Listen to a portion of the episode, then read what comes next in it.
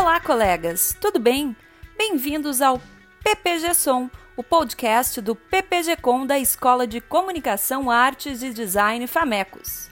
Com muita alegria, recebemos a notícia que neste segundo semestre de 2018, três disciplinas serão ofertadas especialmente para doutorandos. São elas: Seminário de Comunicação e Emoções Coletivas, com o professor Jacques Weinberg, Seminário de Pesquisa em Estudos de Mídia, Pragmática versus Metodologia, com o professor Francisco Rudiger, e Temas Contemporâneos em Comunicação e Cultura Digital, com o time Roberto Titzman, André Pazzi, Carlos Gerbasi e Eduardo Pelanda.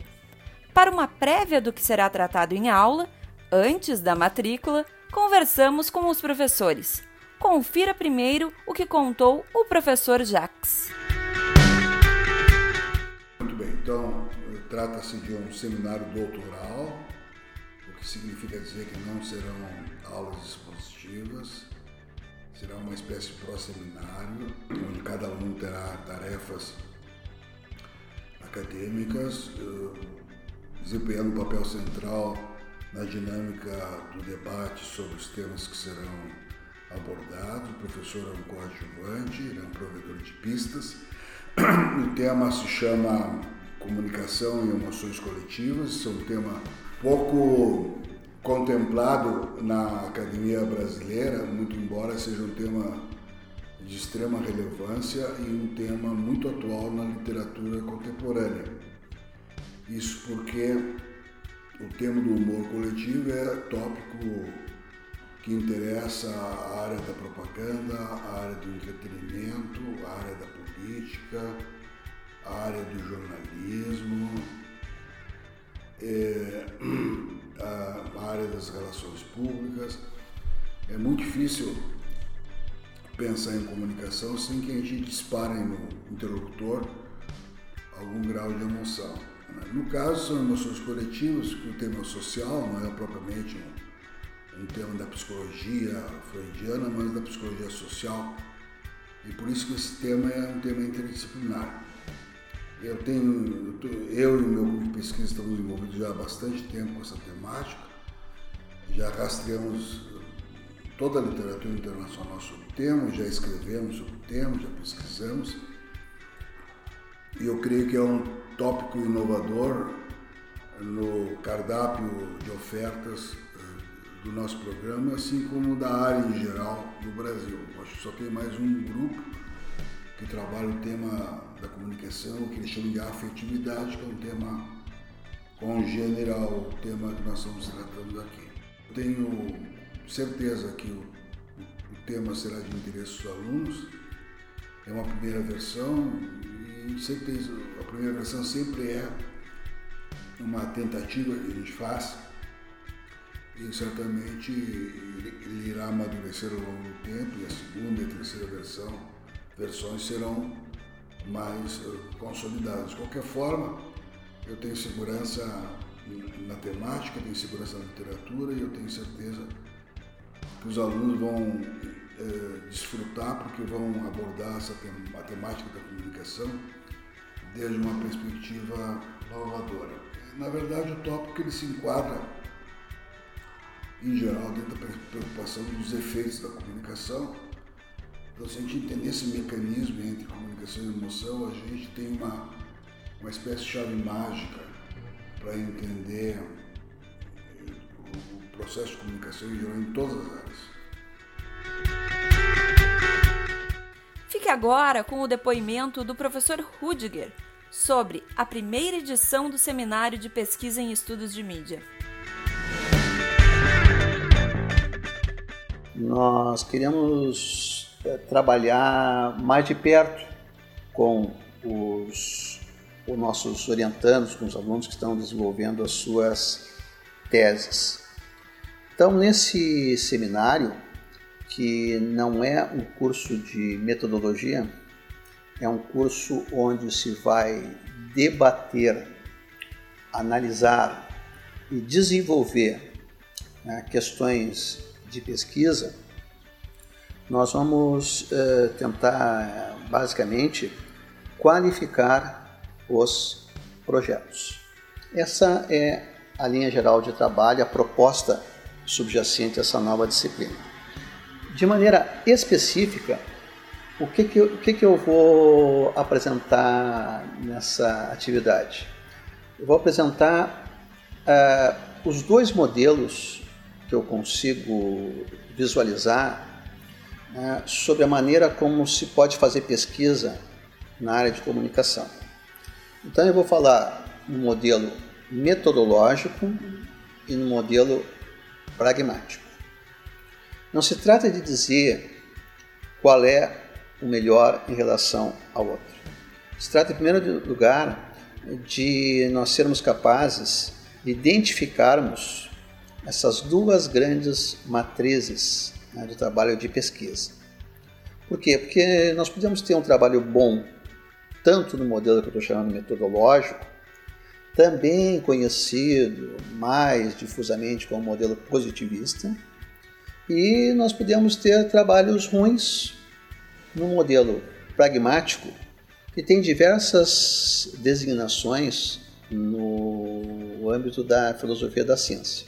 Então, basicamente, é mostrar para os estudantes esses dois caminhos, chamando atenção para as peculiaridades de cada um deles, não tanto as vantagens, mas as exigências que cada um deles faz ao pesquisador que opta né, pelo seu trabalho, e é toda uma outra série de questões que pareceram fundamentais né, que os alunos entendessem ou passassem a conhecer é, a partir das nossas reuniões. Essa é a mensagem geral aí do, do, do seminário de, de pesquisa. Uh, tu vai, fazer, vai trabalhar o, com os projetos? Exatamente. E aí casado com as orientações? Exatamente, essa é a proposta. A proposta não é ela não é descolada do, dos projetos de pesquisa dos estudantes. Sim. Ela, é, ela visa qualificar, né? fornecer mais elementos, esclarecer caminhos, é, apresentar perspectivas para que os alunos qualifiquem os seus projetos e cheguem a teses mais substanciais, né, com mais uh, consistência, com mais resultado, com mais efic uhum. efic eficácia. Porque muitos, os alunos hoje, como os professores também, vivem na soberbade de tarefas. Então, muitas vezes, uh, o trabalho de sala de aula ele pode ser dispersivo em relação àquilo que os alunos estão pesquisando. Então, trazer para a sala de aula aquilo que é uh, o projeto de, de, de, trabalho, aquilo que é o projeto de pesquisa do estudante, parece algo bastante interessante, pelo menos vai se fazer uma avaliação a partir da, da premissa de que nós vamos contribuir para a qualificação do, dos doutorandos. Uhum. E já tinha se pensado, é uma, é uma necessidade antiga já? Essa? Não, isso, isso foi um diagnóstico que nós fizemos. Uhum. Nós fizemos um diagnóstico de que é, é, o, curso estava muito calcado em disciplinas que funcionam como cursos. Sim. Né? Que, que, não são disciplinas de pesquisa, não são disciplinas de discussão né? do trabalho desenvolvido pelos estudantes, sobretudo pelos doutorandos. Porque o, o, o doutor que não pesquisa não é um doutor. Ele, o, a, a autoridade que um doutor deve ter sobre uma matéria, ela se distingue da autoridade que um, que um profissional ou mesmo um mestrado pode ter na medida em que ele é capaz de desenvolver né, a pesquisa, ele é capaz de desenvolver a investigação. Mas isso não é um dom natural. Isso também se aprende, isso também se pesquisa, se desenvolve. Então, os seminários têm essa, essa proposta de não ser uma exposição sistemática de conteúdos, mas ser um lugar onde uh, vai se discutir academicamente as propostas de pesquisa, né, os métodos de trabalho de cada um dos eh, doutorandos através de uma discussão, de um debate, onde o professor ele vai pontuar e esclarecer eh, em cima das eh, temáticas de pesquisa dos processos de trabalho dos estudantes, né, as suas dificuldades, as suas dúvidas, seja em teoria, em metodologia, em técnica de pesquisa, alguma coisa evidentemente de, de filosofia da ciência, sim, sim. mas não é, não vai ser uma sequência de exposições. Certo. Esse seria um, uma disciplina é, no formato de curso. Não, essa é uma disciplina no formato de seminário. Então, a interação entre os participantes e deles com o professor é a principal característica. Certo. E a, a, a avaliação é essa interação? A, a, avaliação vai ser feita pelos próprios participantes uhum. é, na medida em que eles, considerando o início do semestre e o fim, né, chegarem, che né? chegarem à conclusão de que progrediram sim, sim. em algum sentido. Sim, Ou, ótimo. melhor ainda, se, se for possível, em muitos deles. O, o aluno tem que fazer os trabalhos que ele julga importante para si e que ele deve, em tese, em algum momento, ter interesse em publicar. É, é, é, essa é a perspectiva que um doutorando tem que ter. Não, não tem sentido nenhum uh, fazer uma disciplina onde é previsto um trabalho que não tem a ver com o projeto de pesquisa do doutorando e que ele vai publicar à margem da trajetória que ele quer desenvolver. O, o, o doutor ele tem que se preparar para fazer pesquisa por conta própria, para estudar né, de maneira autônoma. Claro que isso não significa que ele não vai interagir com os colegas, que ele não vai discutir, que ele não vai trabalhar em duplas ou em grupos, não, não está excluindo isso. Sim. Mas ele tem que ter a sua autonomia. Sim, sim. Né? Ele tem que entrar num grupo como aquele que colabora e fala com a devida autoridade. Uhum. Então, a, a, criar atividades onde isso aí seja estimulado e eventualmente até ensaiado, é muito importante no programa de doutorado.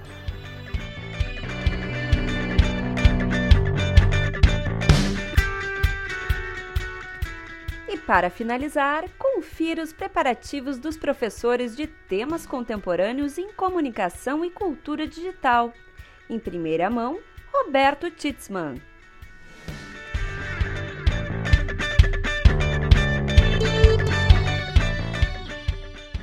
A disciplina de temas contemporâneos em comunicação e cultura digital, ela nasceu a partir de algumas demandas. Né? Havia uma demanda manifestada pelos alunos que eles gostariam de ver uma maior interação entre professores, né? ao manifestarem que alguns objetos apareciam em várias disciplinas por olhares diferentes de alguns professores e havia uma curiosidade de ver uma proximidade maior entre eles. Além disso, foi diagnosticado através de uma análise de dados de matrículas que havia espaço para disciplinas exclusivamente para doutorandos e havia também espaço para disciplinas que elas não refletiam apenas a estrutura que nós já havíamos feito de grade. Porque uma disciplina nasce em resposta a uma demanda, em resposta a pesquisas que o professor faz, e depois de alguns anos se pesquisa outras coisas. E há sempre um interesse de olhar para o que está acontecendo. Então, como criar uma disciplina que ela conseguisse dar conta de criar uma interação entre os participantes e também de responder com uma reflexão a temas que estão quentes agora na academia. A partir desses dois parâmetros, nós criamos essa aí. Nós então reunimos quatro professores que têm uma afinidade né, de lidarem com comunicação e tecnologia por várias abordagens e assim nasceu né, essa disciplina aí. Um, ela é uma disciplina no que trata da minha parte, cada professor vai ter mais ou menos aí umas três, quatro aulas, vai ter algumas aulas que estamos nós quatro ali também. E a minha parte, eu ainda estou escrevendo as aulas, mas basicamente já posso adiantar que vai lidar com imagem e tecnologia. Uma coisa que me preocupa muito basicamente atualmente é o quanto a imagem técnica, para pegar um termo do Flusser, ela deixou de ser um registro objetivo para ser uma potência de síntese de imagem daquilo que as pessoas queriam ver.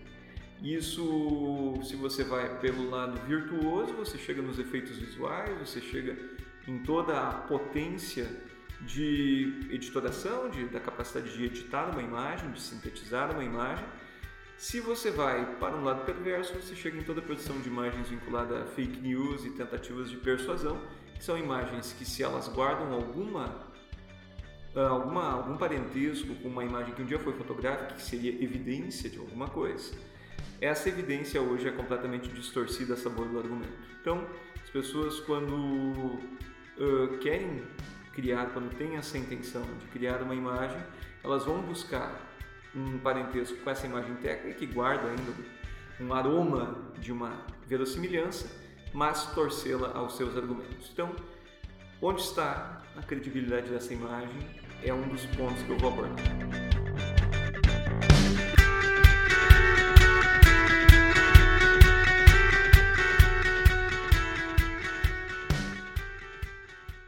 Carlos Gerbasi também trouxe uma prévia. Temas contemporâneos em, na cultura digital é uh, uma, uma disciplina nova, digamos assim, aberta, ou seja, cada, cada professor pensa no que tem a dizer, que, que esteja pesquisando. Né? Então, frente a esse desafio, eu pensei nas minhas quatro aulas, né?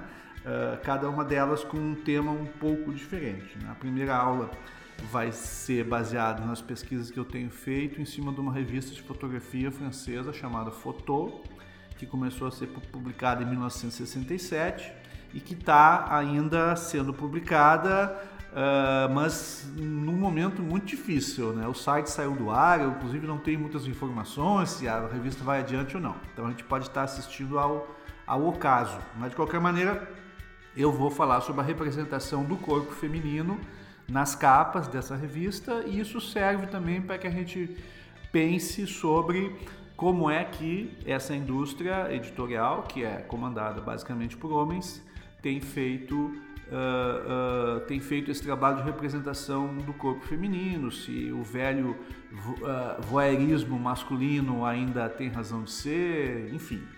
A segunda aula eu chamei de Freud, Darwin e eu, e é sobre criatividade. Né? Falar sobre criatividade, o meu campo é o audiovisual, mas é, é uma discussão mais ampla. Né? Um pouquinho de psicanálise, um pouquinho de psicologia evolutiva e um pouquinho de das minhas reflexões pessoais sobre isso.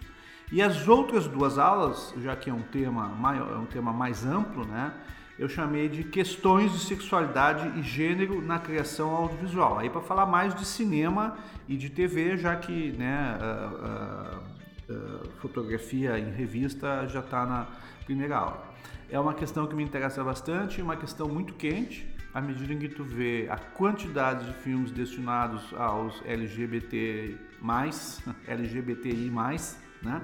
Vamos pensar por que que isso é importante por que, que esse nicho é um nicho muito grande, né? E por que, que há um movimento, eu acho, planetário de valorização né, dessa temática. Né? E a gente, pode, a gente pode se perguntar por que agora, quanto tempo isso aí ainda dura, né?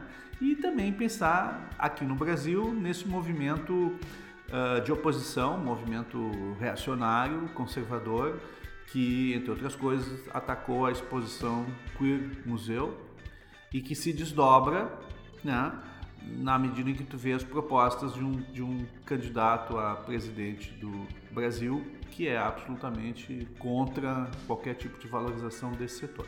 Então, duas aulas para tratar desse tema quente.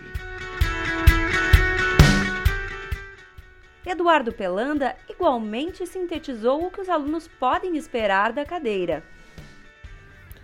Oi, pessoal, obrigado por ter me convidado para esse podcasting.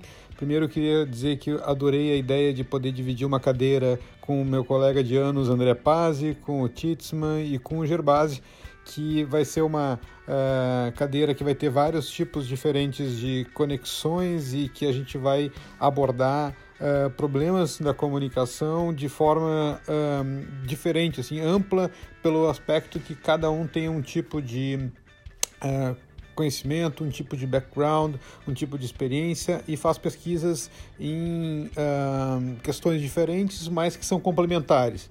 E esse complemento que é justamente o que a gente está tentando fazer com que seja a nossa ponte entre nossos conhecimentos. Então, essa questão uh, de poder conectar esses quatro professores, acho que por si só, eu acho já é uma questão bem inovadora de a gente poder entender como uh, proliferar melhor, conectar melhor os conhecimentos dentro do nosso programa de pós-graduação. A outra questão que eu acho relevante é essa, esse fato de a gente ter uma cadeira só para doutorado.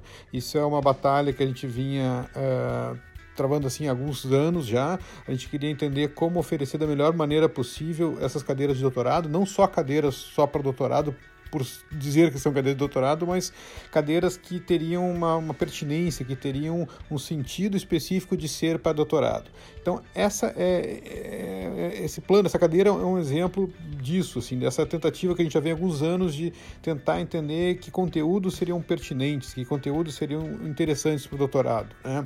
A maior diferença que a gente vê nesse caso é que o doutorado ele realmente vai ser um, um futuro pesquisador, quer dizer, ele já fez um grande trabalho que é o mestrado, então ele já tem alguns pressupostos de que de como funciona a pesquisa, de como uh, se faz um grande projeto, né? E, nesse caso do doutorado, ele está se formando um autor realmente, né? Ele tem que ter uma, uma, uma, tese, tem que ter uma argumentação por trás dele. Então, é, essa disciplina e as outras disciplinas que são específicas para o doutorado é, partem desse princípio, de que a gente precisa formar é, autores, precisa formar pessoas que tenham uma uma, uma, relevância do que estão falando, uma pertinência e uma sustentabilidade no seu discurso, no que, no como elas defendem uh, as suas ideias e as suas teses. Valeu, obrigado.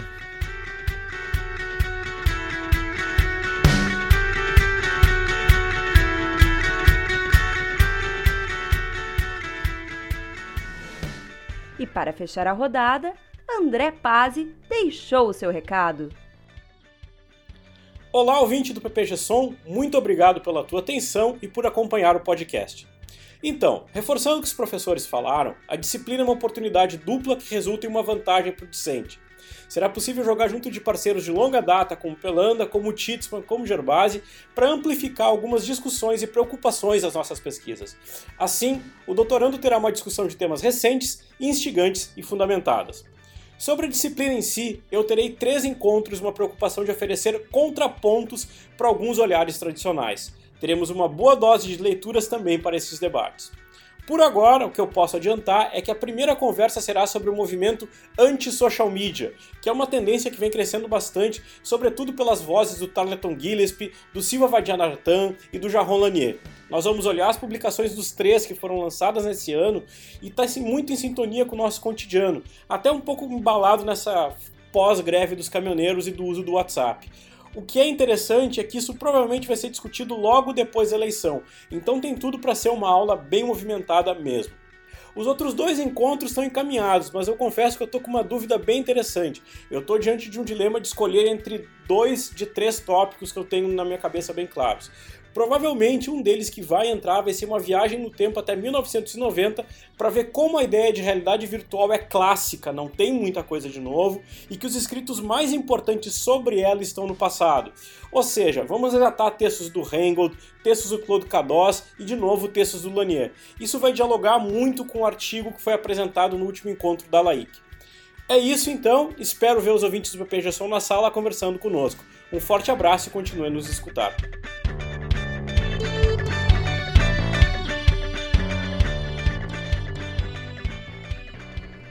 Este foi mais um PPG Som, o podcast do PPG Com da Escola de Comunicação, Artes e Design Famecos. Na produção desta edição, Carlos Teixeira e Samara Calil. Nosso e-mail para contato e sugestões de pauta é ppgcomdigital@gmail.com. Você pode nos seguir e ouvir este e outros episódios via Spotify, iTunes, Google Play e Anchor. Obrigada pela audiência e até mais!